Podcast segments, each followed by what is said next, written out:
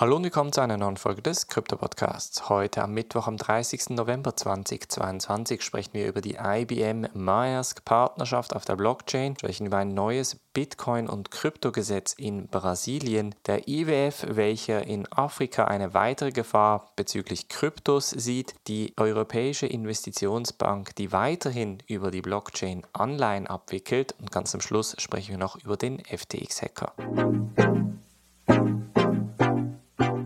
springen wir in diese erste News Story und zwar geht es um die Partnerschaft zwischen IBM und der Containerfirma Maersk. Und zwar hatten die zusammen eine Partnerschaft geplant, bei welchem sie unter anderem die Blockchain-Plattform TradeLens gebraucht haben, um eine globale Industriekollaboration aufzustellen. Ziel war es unter anderem auch für Maersk, die Kosten für die globale Lieferkette zu senken. Das Problem ist jetzt, dass sich TradeLens aus dem Angebot zurückziehen wird, unter anderem auch, weil Maersk und IBM grundsätzlich unzufrieden mit dem Resultat sind. Sie haben zwar etwa 150 Firmen onboarden können auf die Plattform, aber für sie ist das immer noch zu wenig, beziehungsweise die Kosteneinsparungen sind zu gering.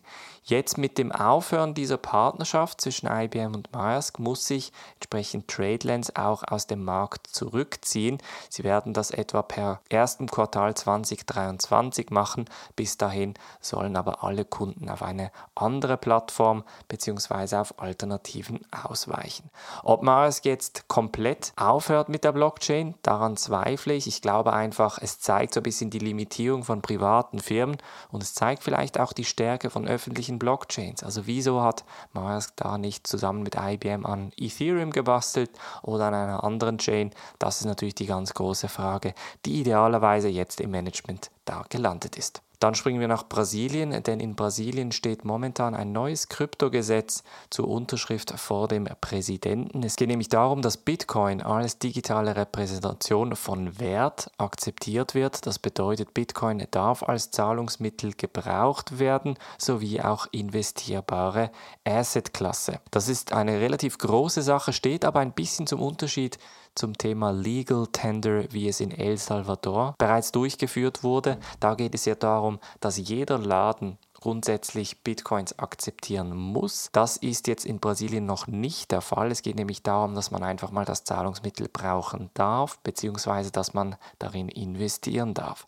Momentan steht das Ganze auf dem Tisch vom Präsidenten, das heißt, er muss dann schlussendlich noch die Unterschrift gewähren, dann wird es gesetzt. Hinter dem neuen Gesetz steht die Zentralbank in Brasilien, aber auch die CVM, die Securities and Exchange Commission quasi von Brasilien, welche das Gesetz durchgepusht haben. Brasilien mausert sich immer stärker zu einem sehr interessanten Markt für Kryptofirmen in Südamerika. Wir erinnern uns zurück, auch letztens hat der Binance weitere Büros in Brasilien geöffnet. Auch weiterhin stark wächst die Kryptoindustrie in Afrika. Vereinzelte Länder haben in den letzten Jahren bis zu 1200 Prozent an Kryptoadoption zu zugelegt. Das zeigen unter anderem Berichte von Chainalysis.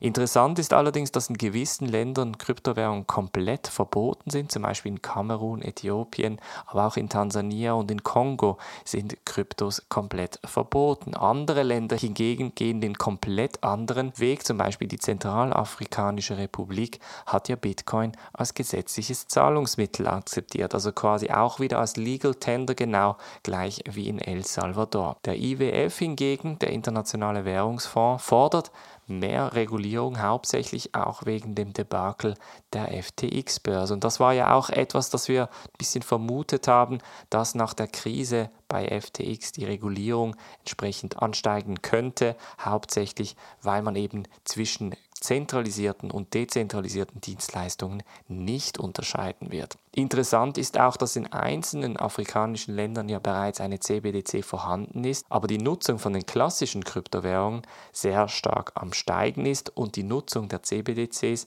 eher nicht am Steigen ist. Und das ist natürlich auf der einen Seite für die Regierung ein bisschen ein Dorn im Auge und auf der anderen Seite könnte es eventuell auch schon die Zukunft von Europa bzw. anderen Ländern zeigen, die die CBDC einführen möchten. Apropos Europa, springen wir noch kurz zu der Europäischen Investitionsbank. Die EIB hat nämlich eine 100 Millionen Euro Digitalanleihe über eine private Blockchain abgewickelt. Involviert waren wieder Goldman Sachs sowie auch die Societe Generale in Luxemburg als On-Chain-Verwahrer. Und das Interessante ist dabei, dass genau diese Partner auch bei einer digitalen Anleihe vor einigen Monaten beteiligt waren, wobei man da eine öffentliche Blockchain genutzt hat. Interessant ist jetzt, dass die Anleihe die erste Cross-Chain-Abwicklung von Delivery versus Payment, also DVP, unter Nutzung einer experimentellen Zentralbank Digitalwährung, also einer CBDC ist. Und das sind auch schon so ein bisschen die ersten Zeichen, dass wir in diese Richtung gehen werden, zumindest mit den Banken. Die Anleihe hat eine Verzinsung von 2,57% pro Jahr und wird am 29. November 2024 fällig. Weil das Ganze aus Luxemburg kommt, unterliegt sie auch dem luxemburgischen Recht. Und dann springen wir noch zum FTX-Hacker, denn der ist jetzt gerade daran, die gestohlenen Bitcoins auf OKX zu bewegen. Und zwar geht man davon aus, dass etwa 225 Bitcoin, also etwa 4,5 Millionen US-Dollar Gegenwert, auf OKX transferiert worden sind, nachdem sie durch einen Bitcoin-Mixer der Chip-Mixer heißt, gejagt wurden. Bitcoin-Mixer oder allgemein Mixer-Produkte sind dafür gedacht, dass man eben die Spuren verwischen kann und die Gelder auf eine komplett neue Wallet transferiert, sodass man eben nicht mehr genau erkennen kann, von wo nach wo das Geld geflossen ist. Chain-Analysten schaffen es aber trotzdem mit unterschiedlichen Methoden sehr wahrscheinlich, die neuen Wallets zu identifizieren, so auch ZachXBT auf Twitter, welcher das Ganze identifiziert hat haben soll. Er sagt, das Muster, wie sie entsprechend vorangehen, ist eigentlich immer gleich. Das erste ist, dass das Geld eigentlich von dem Chipmixer entfernen, dann werden 50% sogenannt peeled off und 50% auf OKX weiter transferiert. Peel off steht dabei für eine Art Zwiebelschale, die eigentlich langsam abgezogen wird und langsam von Wallet nach Wallet transferiert wird. So versucht man eigentlich die Spuren zu verwischen und wie gesagt, mit einem entsprechenden Aufwand kann man gewisse Transaktionen natürlich nachvollziehen, aber eine hundertprozentige Sicherheit hat man schlussendlich nicht. OKX, die Börse, wurde dabei entsprechend bereits informiert und schaut sich das Ganze genauer an. Sam Bankman-Fried hat in einem Interview, das gestern erschienen ist, nochmal bestätigt, dass das sehr wahrscheinlich ein Insider bei FTX gewesen sein soll oder dass jemand seinen Computer infiziert haben soll und schlussendlich so die Transaktion durchbekommen hat. Nach wie vor sehr dubiose Geschichte um den FTX-Hacker herum. Wie gesagt, wir bleiben da entsprechend am Ball. Das war's von der heutigen Folge. Wir hören uns morgen wieder. Macht's gut und bis dann.